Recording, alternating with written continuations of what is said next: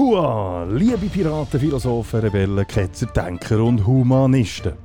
Herzlich willkommen auf dem Schiff vom stoischen Pirat und auf unserer Suche nach dem Schatz vom guten Leben. Mein Name ist Matt und heute werde ich mit euch über soziale Gerechtigkeit bzw.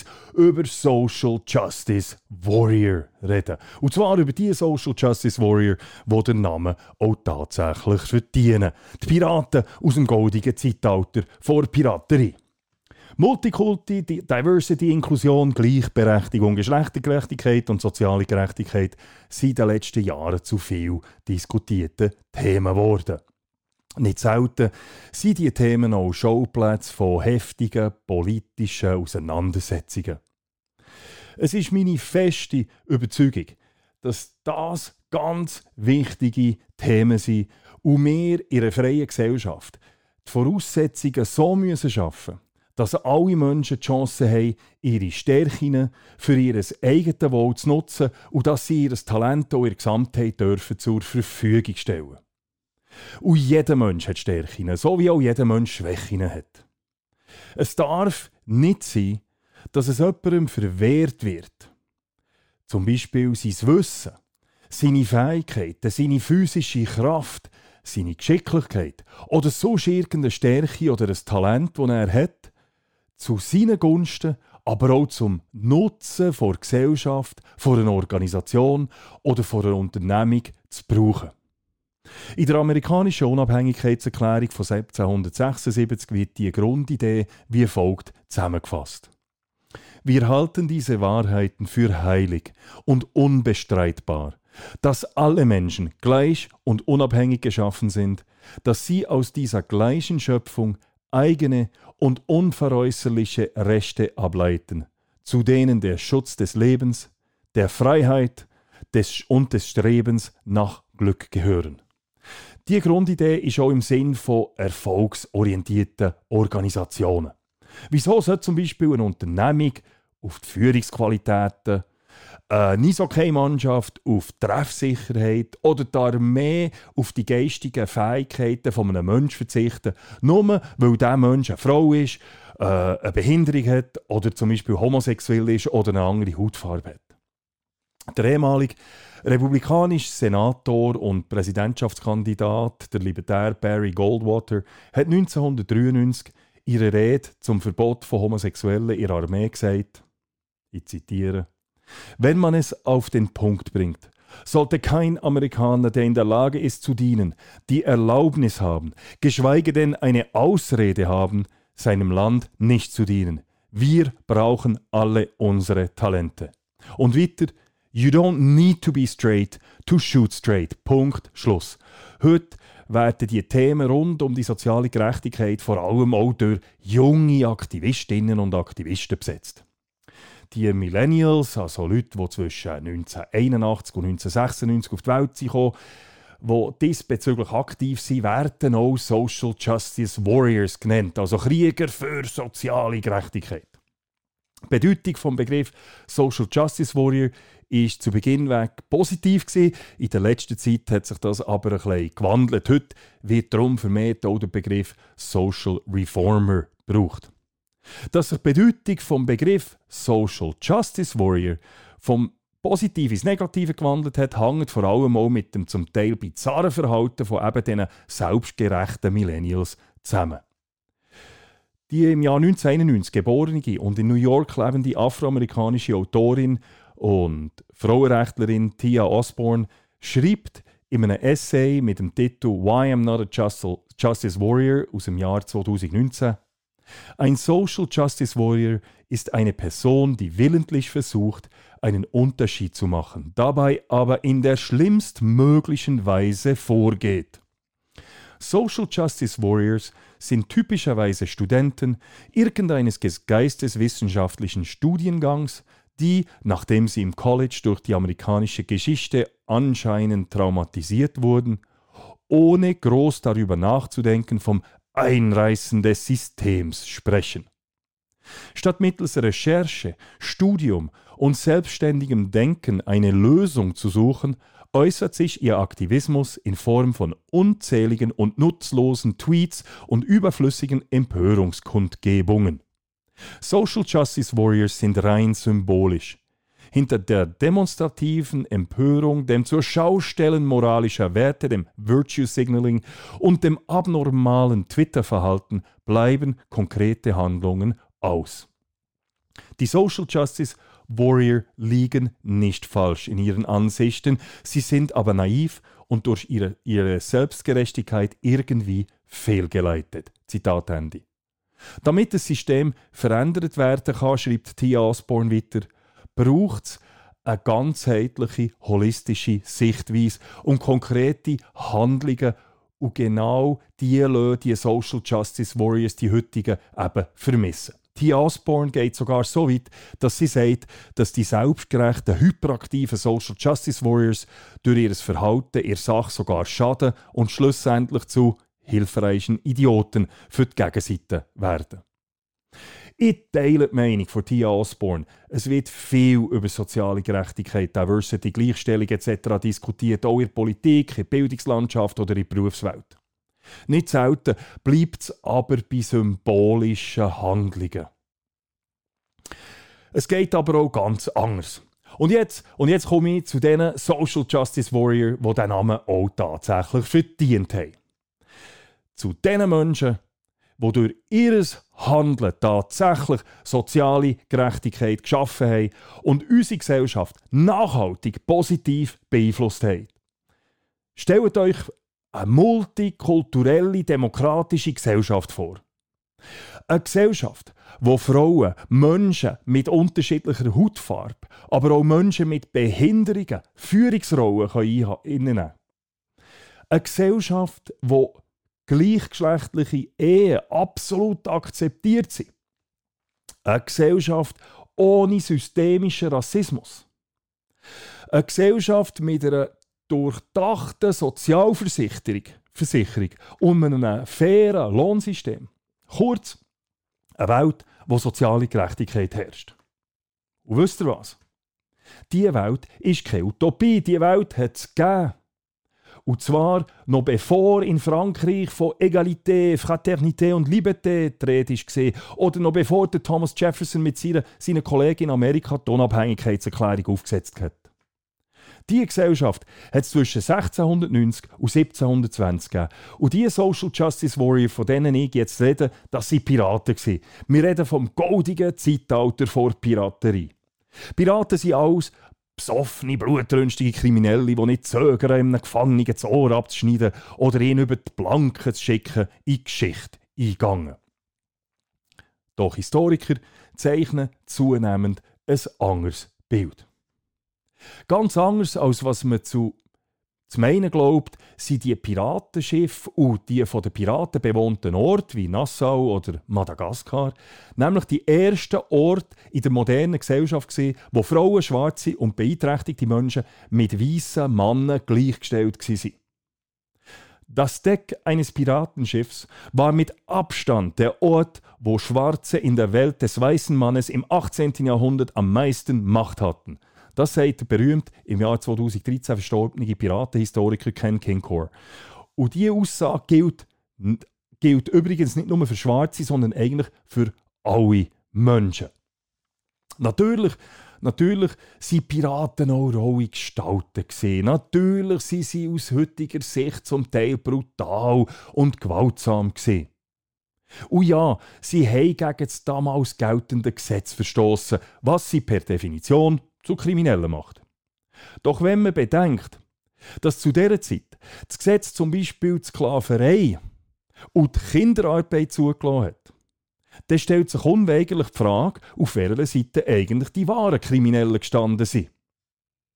Bevor ich die Errungenschaften der Piraten erläutere, möchte ich einen kleinen Einblick in die Lebensbedingungen von norm der normalen Bevölkerung in dieser damaligen Zeit geben. Eine Zeit, wo öffentliche Herrichtungen zur Unterhaltung vom Volk dient haben. Eine Zeit, wo Chemiefegen und Bergbau gängige Beschäftigungsformen für Kinder im Vorschulalter waren. Und eine Zeit, wo der transatlantische Sklavenhandel eine respektable Investitionsmöglichkeit vor Mittelschicht war. Der preisgekrönte Journalist Colin Woodard beschreibt London, die damals modernste, urbanste Stadt auf der Welt, zu Beginn im 18. Jahrhundert in seinem Buch The Republic of Pirates wie folgt. Hunderte von Fährmännern ruderten permanent Boote mit Passagieren und Fracht die Themse hinauf und hinunter. In dem Fluss, in welchem täglich der Inhalt von einer halben Million Nachttöpfe, das Blut und die Eingeweide von Tausenden von geschlachtetem Vieh, die Kadaver von Katzen, Hunden, Pferden, Ratten und so ziemlich allem, das entsorgt werden musste, flossen. Fast 600.000 Menschen haben vor 320 Jahren in London gelebt. Von denen sind jährlich 1000 an Lebensmittelvergiftungen und Durchfall gestorben. 8000 sind wegen Fieber gestorben. Masern und Pocken haben pro Jahr ebenfalls über 1000 Todesopfer gefordert. Ein Drittel von allen Kindern ist nicht einmal sechs Monate alt geworden. Und nur die Hälfte von allen Kindern hat das 16. Lebensjahr erreicht. Aus heutiger Sicht unvorstellbar, unvorstellbar ist der Umgang mit den Kindern zu Beginn des 18. Jahrhunderts. Der Autor Colin Woodard schreibt weiter. In den Straßen wimmelte es von elternlosen Kindern. Einige von ihnen waren durch Unfälle oder Krankheit zu Waisen geworden, andere wurden von ihren Eltern, die sie nicht ernähren konnten, einfach auf der Treppe zu irgendeiner Kirche ausgesetzt. Überforderte Kirchenbeamte vermieteten Babys für vier Pence am Tag an Bettler, die sie als Requisiten benutzten, und schickten Hunderte von fünf- bis achtjährige in eine siebenjährige Sklaverei. Diese kleinen Kinder wurden von Schornsteinfegern gekauft, die sie ohne Masken oder Schutzkleidung in die Kamine schickten, um die eigentliche Reinigung zu übernehmen. Manchmal während unter ihnen noch das Feuer brannte. Diese Climbing Boys erkrankten bald an Lungenkrankheiten, erblindeten oder stürzten einfach zu Tode. Zitat Ende. Erwähnenswert ist auch die Rekrutierungsmethode vor königlichen Marine. Pro Rekrut hat der Rekrutierer 20 Schilling vom Staat bekommen. Eigentlich sind die Rekrutierungen nichts anderes gesehen als staatlich legitimierte Entführungen. Sogenannte Pressgangs, sozusagen das Kommando Rekrutierung vor Navy, haben junge Männer auf der Straße, im Pub oder sogar in ihren Wohnungen überfallen, haben sie abgeschlagen, zusammengeschlagen und auf ein Schiff vor Navy gebracht. Nicht selten hat das Schiff der Hafen schon verloren, wenn die entführten Männer wieder verwacht sind. Auf diesen Schiff haben die Männer unter den widrigsten Bedingungen dienen. Die Kapitäne waren absolute Tyrannen, die ihre Mannschaft mit Angst geführt haben.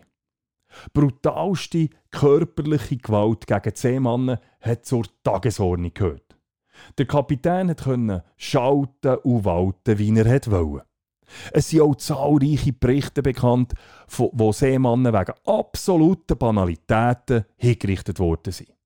Dass Bezahlung nicht der Rede wert ist, versteht sich wohl von selber. Bei Handelsmarine sind die Bedingungen übrigens nur leicht besser gewesen. Bevor man also Piraten als kriminelle, blutrünstige Gewalttäter abstempelt, muss man sich der damaligen Lebensbedingungen und der damaligen Normalität bewusst sein.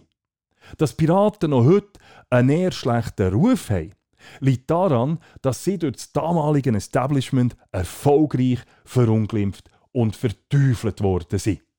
Die regierende Klasse hat ein Narrativ entwickelt, wo die Piraten als Terroristen und Verbrecher vor schlimmsten Art dargestellt hat. Interessant ist auch, dass der Umstand, dass Piraten als Seeräuber unterwegs waren, die europäischen Regierungen gar nicht so gestört hat. Solange die Piraten nämlich als Freibüter, das heisst mit Erlaubnis von der Königinnen und Königen unterwegs waren und einen Teil von ihrem Diebesgut im Staat abgegeben haben, hat die Regierung kein grosses Problem mit den Piraten. Zu einem Problem sind sie erst dann geworden, wo sie sich vom Staat losgelöst, befreit haben.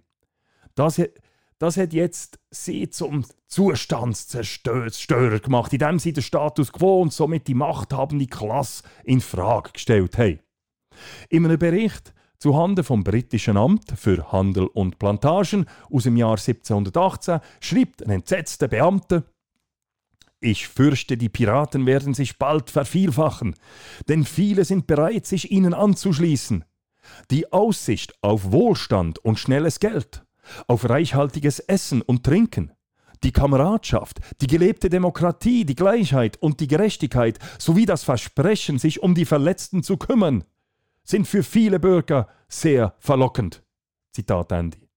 Wir sehen also, dass das negative Bild der Piraten grösstenteils von einem korrupten Establishment gezeichnet worden ist. Ein Establishment, das Interesse daran hat, Piraten zu zerstören und zu diskreditieren, um sich selber zu schützen. Piraten haben nämlich durch ihr Tun die geltende Gesellschaftsordnung in Frage gestellt. Während die europäischen Staaten die Piraten als Kriminelle dargestellt haben, haben sie selber im Namen vom Fortschritt und dem Imperialismus plündert, brandgeschatzt und gemordet. Die grossen Nationen sind permanent irgendwo im Krieg verwickelt damals. Natürlich sind Piraten keine Chorknaben oder Chormädchen Trotzdem kann man die Piraten als frühe, innovative Non-Konformisten anschauen als Nonkonformisten mit zukunftweisenden Ideen, wo so anders waren, dass sie eine Bedrohung für einen Status quo bedeutet haben. Ihre revolutionäre Idee, Macht und Geld zu teilen, hat die Obrigkeit genauso vor eine riesige Herausforderung gestellt wie der Glaube der Piraten an die Demokratie. Oder jedes Besatzungsmitglied an Bord vom Piratenstift hat eine Stimme und und die Republik der Piraten in Nassau auf den Bahamas ist bis heute eine der egalitärsten Gesellschaften überhaupt gewesen, bis sie 1718 von den Briten mit aller Macht zerschlagen worden ist. Ich will an dieser Stelle betonen, dass Piraten keine moralisierenden Gutmenschen waren. Sie waren ganz klar eigennützig und gewinnorientiert. Aber genau das ist der Grund, wieso auch fortschrittlich waren.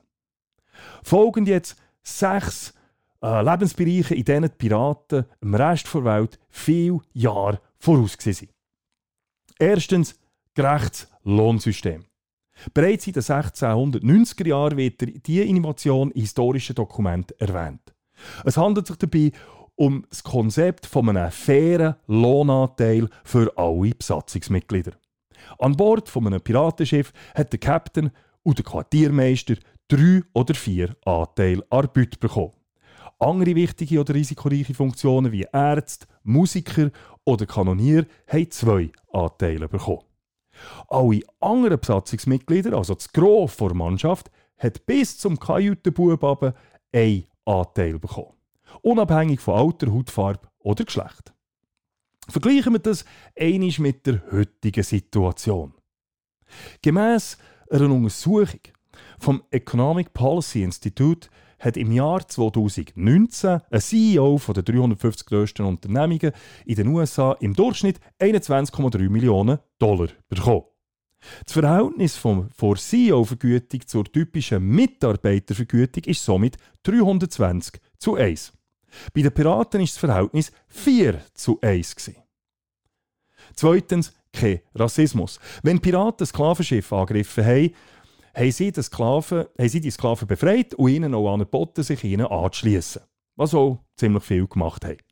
Wie bereits erwähnt, sind, genau gleich, sind die genau gleich bezahlt worden wie alle anderen Crewmitglieder. Gemäss Historiker sind rund ein Drittel der Besatzungen auf dem Piratenschiff nicht weiße Menschen. Gewesen. Auch schwarze Kapitäne hat es gegeben. Einer der bekanntesten war der Black Caesar, der rund um die Florida Keys äh, tätig war. Wo der berühmte Piratenkapitän Blackbeard 1780 geschnappt worden ist, hat seine Crew übrigens aus 60% farbigen Mitgliedern bestanden. Drittens, Unfallversicherung. Wie schon gesagt, hat das Establishment Piraten als inakzeptable Räuber und Plünderer dargestellt. Ihrem Bemühen, Piraten schlecht, den Piraten einen schlechten Ruf zu geben, hat man in der Literatur und der damaligen Zeit Piraten oft als behindert und bös dargestellt. In diesen Berichten haben Piraten Augenklappen, Holzbein und Haken an den Hängen, an den amputierten Hängen. So zum Beispiel im Buch äh, mit dem Titel Long John Silver von Stevenson oder im berühmten Buch von James Matthew Barrys mit dem Titel Captain Hook. Auch wenn die genannten Bücher fiktive Erzählungen waren und weder der Long John Silver noch der äh, Captain Hook real existiert haben und die Darstellungen übertrieben waren, haben die beiden berühmten Bücher auf den Erzählungen von Seeleuten, die echte Piraten getroffen haben, basiert. Ob es tatsächlich aktive Piraten mit Holzbein oder mit Haken an den Hängen gegeben hat, ist fragwürdig. Tatsache aber ist, dass es Piraten mit körperlichen Behinderungen gegeben hat. Eigentlich auch nachvollziehbar, weil ihr Job doch ziemlich riskant war. Und weil ihr Job so gefährlich war, haben die Piraten die Unfallversicherung erfunden. Der berühmte Captain Henry Morgan hat wahrscheinlich die erste umfassende Unfallversicherung in der Geschichte der Menschheit eingeführt. Vor dem Angriff auf Panama im Jahr 1671 hat der Morgan eine Charta für seine Mannschaft aufgesetzt. In dieser Charta hat er festgehalten, welche Leistungen ein Mitglied von seiner Crew bekommt, wenn er sich beim Einsatz sollte, wenn er während dem Einsatz sollte verunfallen jeder von seinen 2000 Mann starken Crew hat zum Beispiel den Anspruch gehabt auf 600 Silbertaler für einen Verlust von einer Hand oder einem Fuß. 1800 Silbertaler für den Verlust von beiden Beinen, 200 Silbertaler für ein Auge und 2000 Silbertaler beim Verlust von kompletter Sehkraft. Übrigens, 2000 Silbertaler war damals etwa gleich viel wert wie heute 150.000 Schweizer Franken. Das Unfallversicherungssystem ist in Folge von den anderen Piraten übernommen worden. Zum Vergleich. In der Schweiz haben Arbeiterinnen und Arbeiter seit 1877, also mehr als 200 Jahre nach dem Captain Morgan, ein Recht auf eine Entschädigung für berufsbedingte Unfälle und bei Krankheiten. Vor der Einführung von SUVA im Jahr 1918 ist zudem kein automatischer kein automatischer äh, äh, Entschädigungsanspruch gegeben. Die Werkstellungen haben bis dann ihr Recht selber einfordern. Viertens. Demokratie und Gewaltentrennung. Der Dienst auf einem Piratenschiff war freiwillig. Die meisten Piraten waren vorher bei Navy oder bei Handelsmarine tätig und haben somit Erfahrungen als Seemann Trotz oder wahrscheinlich eher wegen ihren Erfahrungen, haben sie das Organisationsmodell aus der Kriegs- oder Handelsmarine nicht kopiert. Im Gegenteil, sie haben es auf den Kopf gestellt. So haben Piraten ihre Captains demokratisch gewählt. Und wenn sie mit der Leistung von ihren Captain nicht zufrieden waren, haben sie sie jederzeit wieder abwählen. Die Piraten haben ihren Kapitänen während dem Kampf absolute Autorität gegeben.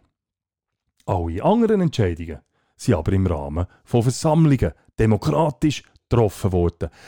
Einschließlich Fragen wie, soll hergehen, was man angreifen will, welche Gefangene man behalten oder wo man freilassen oder wie Fehlverhalten soll sanktioniert werden.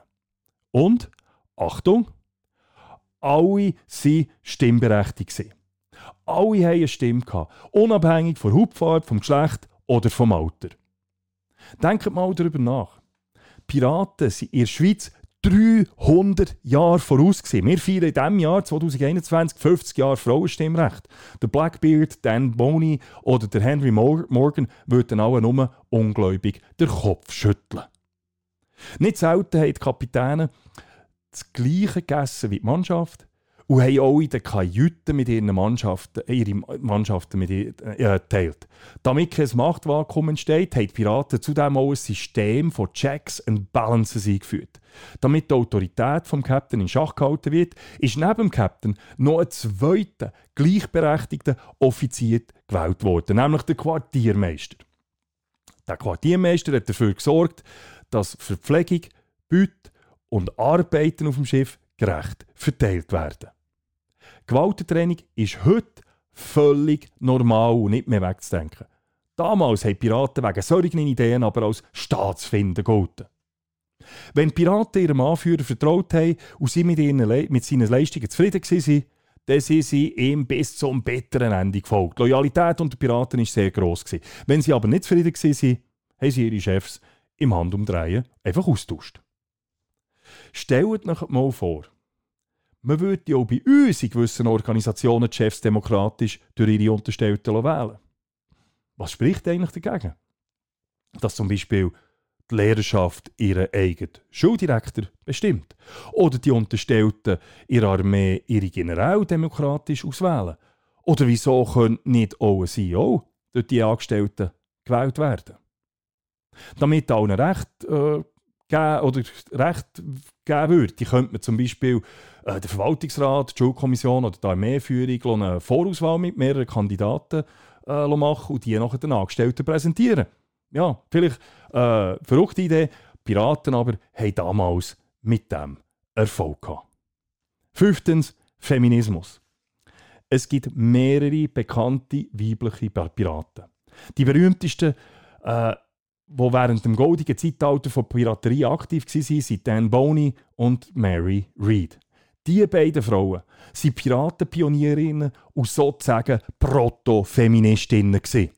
Dan Boney und Mary Read haben eine der unbestrittensten Gesellschaftsregeln gebrochen, die es gegeben hat. Nämlich die Regel, die besagt, dass Frauen keine vollwertigen, autonome Menschen mit den gleichen Rechten, Pflichten und Fähigkeiten sind wie Männer indem sie sehr gestochen sind, sich als erfolgreiche Piraten-Captains durchgesetzt haben, haben sie zu einer der weitreichsten, wenn auch langsam voranschreitenden und unvollendeten Revolutionen beitragen, die unsere Welt je gesehen hat, nämlich im Kampf um gleiche Rechte für Mann und Frau.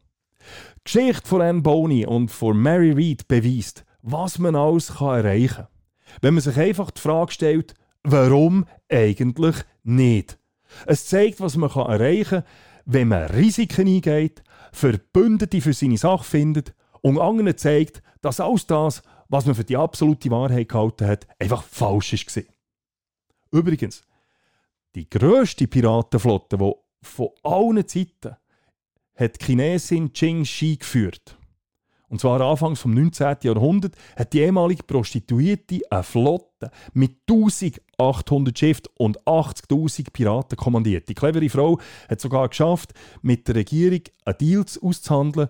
Sie hat dürfen ihren Schatz behalten und als angesehene und wohlhabende Bürgerin ist sie nachher im Alter von 69 an einem natürlichen Tod gestorben.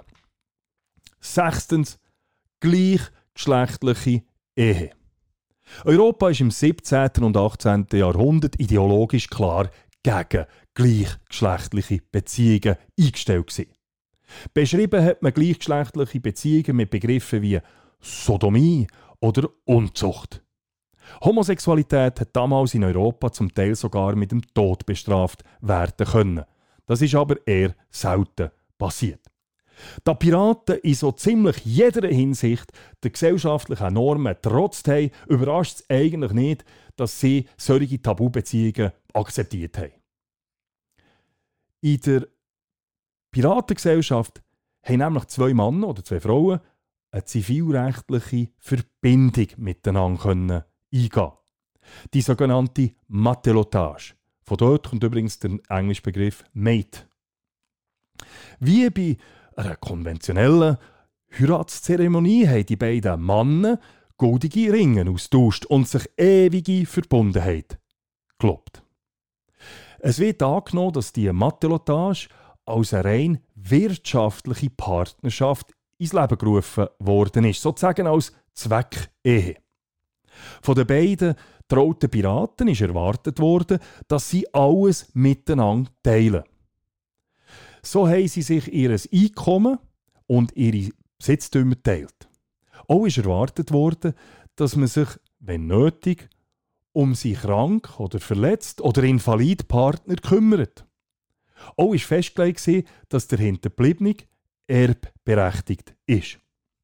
In vielen Fällen ist die Matelotage aber mehr als, er, als rein praktischer Natur. Gewesen. Einige Piraten haben eine liebevolle brüderliche Beziehung, so etwas wie man eine Art Bromance könnte nennen. In anderen Fällen sind Beziehungen romantisch und sexuell. Gewesen. Eigentlich, eigentlich spielt es gar keine Rolle, zu welchem Zweck der Bund geschlossen worden ist. Eins ist sicher, auch in diesem Bereich sind die Piraten ihrer Zeit um Jahrhunderte voraus. Gewesen. Ja, es gibt noch zahlreiche weitere Beweise dafür, dass Piraten weit weniger schlimm waren, als allgemein dargestellt wird. Und vor allem, dass sie weit weniger schlimm waren als die damaligen staatlichen Organisationen. Die staatlichen Schurken verunglimpfen uns, dabei gibt es nur diesen einen Unterschied. Sie rauben die Armen unter dem Deckmantel des Gesetzes aus, und wir plündern die Reichen unter dem Schutz unseres eigenen Mutes. So der Piratenkapitän Black Sam.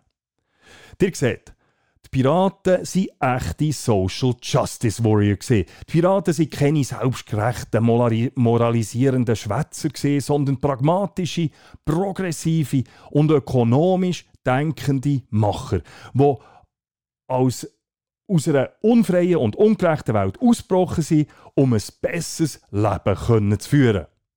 That's it. Ja, ich hoffe, es hat euch gefallen und mindestens ein bisschen zum Denken angeregt.